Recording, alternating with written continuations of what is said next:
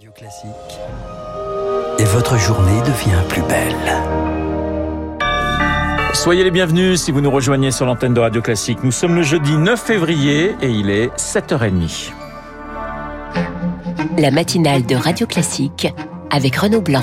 Et le journal essentiel présenté par Charles Bonner. Bonjour Charles. Bonjour Renaud, bonjour à tous. À la une ce matin, la tournée européenne de Volodymyr Zelensky. Son habituel suite kaki, ses chaussures en treillis militaire, le président ukrainien était à Londres dans la journée et dans la soirée à Paris, reçu par Emmanuel Macron avec le chancelier Olaf Scholz, invité pour l'occasion.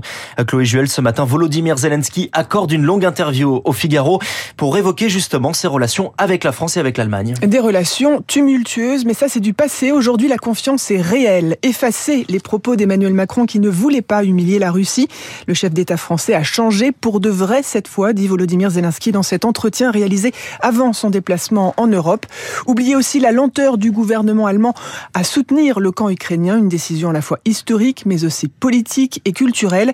Le chef d'État incrimine la bureaucratie et son temps long. Volodymyr Zelensky évoque une guerre qui va durer et ne va pas s'arrêter avec des négociations. Il y a le court terme, d'abord impossible de lâcher Barmouth S'ils prennent la ville, ils voudront aller plus loin.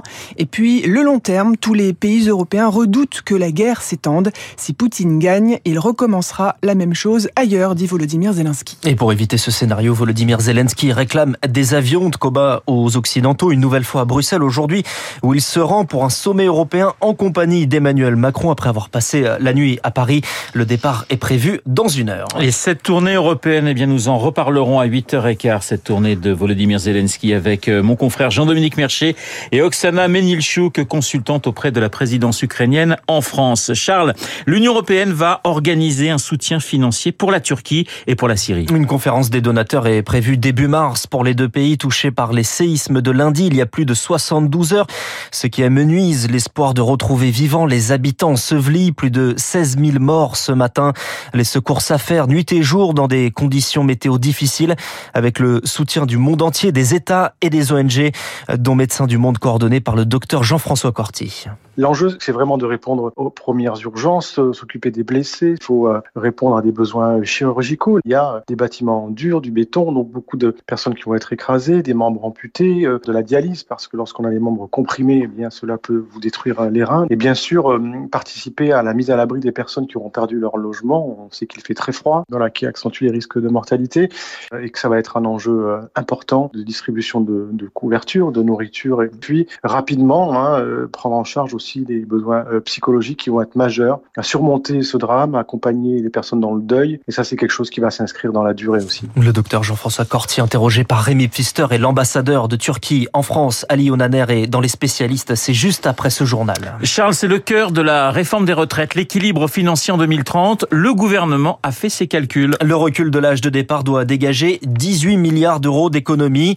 Vous enlevez 5 milliards pour les mesures d'accompagnement, c'est le minimum de pension, les départs mais il faut en plus rajouter les effets de bord, Zoé Pallier. Les effets de bord, ce sont les autres dépenses. Quand on repousse l'âge légal, ça provoque des dépenses ailleurs, affirme le président du Conseil d'orientation des retraites, car le risque d'être sans emploi, en invalidité ou en arrêt de travail augmente de plus en plus vite avec l'âge. L'adresse a chiffré l'an dernier les coûts collatéraux d'un report de l'âge à 64 ans pour les autres branches de la sécurité sociale et l'assurance chômage. Il s'élèverait à près de 5 milliards d'euros. C'est un tiers des gains espérés par l'exécutif. Un chiffre qu'il faudrait revoir à la baisse, pointent des économistes. Il serait plutôt autour de 3 milliards, le gouvernement ayant décidé entre-temps de maintenir l'âge légal à 62 ans pour les invalides. Les dépenses liées à leur pension n'exploseront finalement pas. Mais Zoé, ces dépenses supplémentaires ne concernent pas seulement les administrations publiques. Non, il y a aussi des coûts pour le secteur privé, car pour couvrir les risques de décès et d'arrêt de travail, les employeurs souscrivent à des contrats de prévoyance. Céline Blattner dirige le cabinet Adactis qui conseille les assureurs. On a pu estimer qu'on euh, aurait une augmentation des coûts de la prévoyance de l'ordre de 15%. Et si les coûts sont plus importants pour les assureurs, ils vont l'être pour l'entreprise qui va prendre en charge le régime et aussi pour les salariés, puisqu'en général, il y a une répartition de la cotisation entre euh, les salariés et euh, l'employeur. Le gouvernement, lui, espère que les effets positifs de la réforme sur l'économie en général, comme la création de nouveaux emplois, compenseront ces coûts supplémentaires. Les explications de Zoé Pallier, une réforme des retraites toujours contestée dans la rue. Une nouvelle journée est annoncée par les syndicats. Ce sera jeudi prochain, le 16, en plus de la journée de samedi. 7h34 sur Radio Classique, on parlait de cette réforme des retraites. Eh bien, elle reçoit un soutien inattendu. Celui de Patrick Pouyanné, le patron de Total Energy, interview ce matin dans le Parisien aujourd'hui en France. L'occasion d'annoncer d'éventuels ristournes si le gasoil dépasse 2 euros le litre, alors que les critiques fusent après de nouveaux bénéfices records, près de 20 milliards d'euros l'an dernier. Une partie va aller aux actionnaires, bien sûr, et une autre aux investissements dans les énergies bas carbone et renouvelables. Eric Kioch, ce n'est pas forcément le cas de tous les géants du pétrole. En parallèle de ces résultats historiques, le géant britannique BP annonce un ralentissement de ses investissements dans le renouvelable. A contrario, Total Energy veut accélérer. Illustration d'une différence de positionnement. Notre Jean-Baptiste Equet, spécialiste énergie chez SIA Partners. Total veut multiplier par 10 ses capacités de production électrique, passer à 100 gigawatts à horizon 2030. BP, on est plutôt sur la moitié. Pour 1 euro dépensé dans le renouvelable, Total en mise trois autres sur les énergies fossiles. BP, de son côté, place ses billes à 50% sur le pétrole et 50% dans le gaz, l'éolien ou le solaire.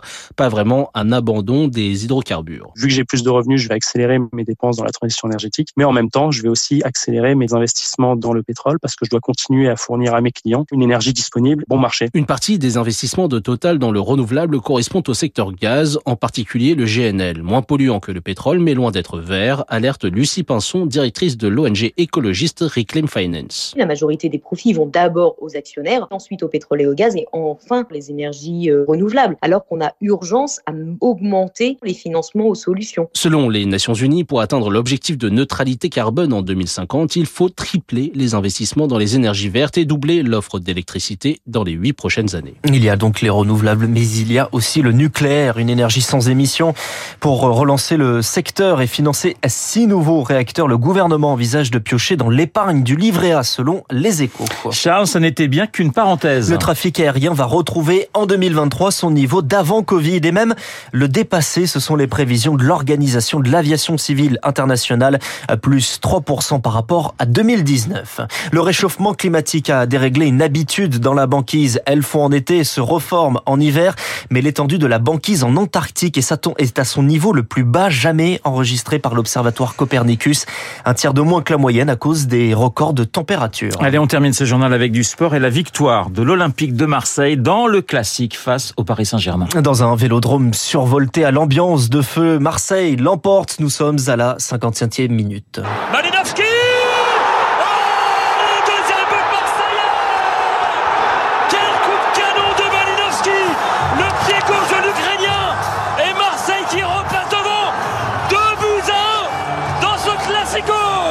Voilà la victoire 2 buts 1. 32 ans que Marseille n'avait pas éliminé le PSG en Coupe de France. 12 ans que Marseille n'avait pas battu le PSG au Vélodrome.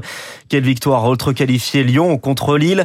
Également qualifié Toulouse, Rodez, Nantes. Le Paris FC tirage au sort ce soir pour les quarts de finale. Ce sera juste avant le dernier match à 21h. Lorient contre Lens. Merci Charles. Vous voyez, je suis resté stoïque avec pour cette une victoire fois. de l'Olympique de Marseille. C'était le journal de Charles Bonner. Il est 7h38 sur l'antenne de Radio Classique. Dans un instant, dans notre studio, de Turquie en France. La Turquie, comme la Syrie, face au chaos. On en parle dans deux petites minutes. Il est 7h38.